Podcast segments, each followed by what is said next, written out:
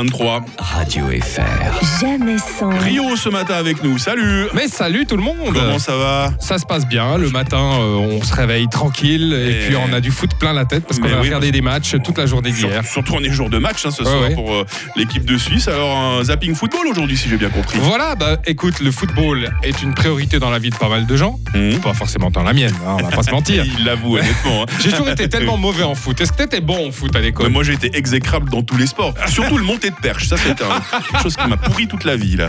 Ah non, moi, moi, je détestais aussi le monté. Mais il y a le pire, il y a la corde, tu sais. Ah, arrête, le, arrête, le arrête. de corde. Alors ça, non, ça c'est terrible. Moi j'ai envie de pendre mon prof de gym à la corde personnellement. Mais il y a d'autres priorités pour certains qui aiment vraiment le foot. 20% des Français disent préférer regarder le match plutôt que de faire l'amour. Mais oui, c'est le genre de sondage auquel on n'échappe pas lors de chaque grande compétition menée auprès de Vous 11 les 000 cherchez quand même, personnes ces dans une dizaine de pays. Bah, pour tout vous dire, je les reçois directement maintenant. Et des indices. Et donc, côté français, en effet, un supporter sur cinq avoue préférer les exploits de Giroud à une partie de jambes en l'air. Un sur dix explique qu'il ferait l'amour plus rapidement si leur équipe favorite joue, c'est-à-dire euh, rapidement à la mi-temps ou même pendant les hymnes. hein, euh, voilà. Bref. C'est une belle saison de romantisme qui s'ouvre et c'est pas fini. Un quart des participants déclarent qu'ils penseraient au foot pendant leur partie de jambes en l'air. Un tiers admet avoir déjà menti à sa moitié pour pouvoir regarder un match tranquillement.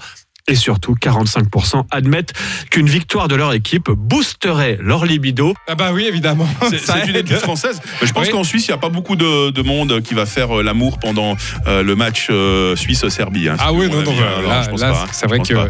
Et en plus, il y a toujours des grosses audiences sur les matchs, à tel point que les autres chaînes qui doivent faire des programmes Ouais, pendant ouais. ce temps ne se sentent pas regardés.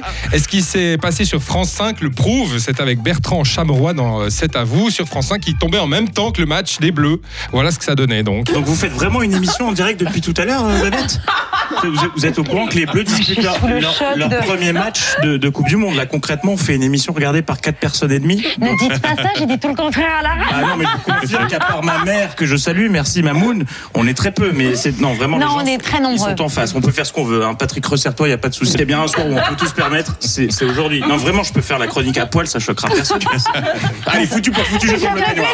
Allez, je tombe le peignoir. Voilà. Oui, je sais, Patrick, ça laisse euh, rêveur. C'est pas le produit d'appel de l'année, mais on fait ce qu'on peut.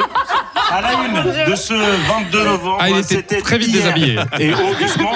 Et voilà, Bertrand Chameroy à poil pour essayer de ramener de l'audience. Ça n'a Ben, pas marché. Au moins, on peut se lâcher complètement quand on sait que la plupart des gens, ils regardent autre chose. hein. C'est pratique, c'est Ouais. pratique. Bon, la plupart euh, des gens écoutaient euh, le zapping de Rio ce matin. Jamais sans Rio. Hein. Bah merci, je n'étais pas là pour rien.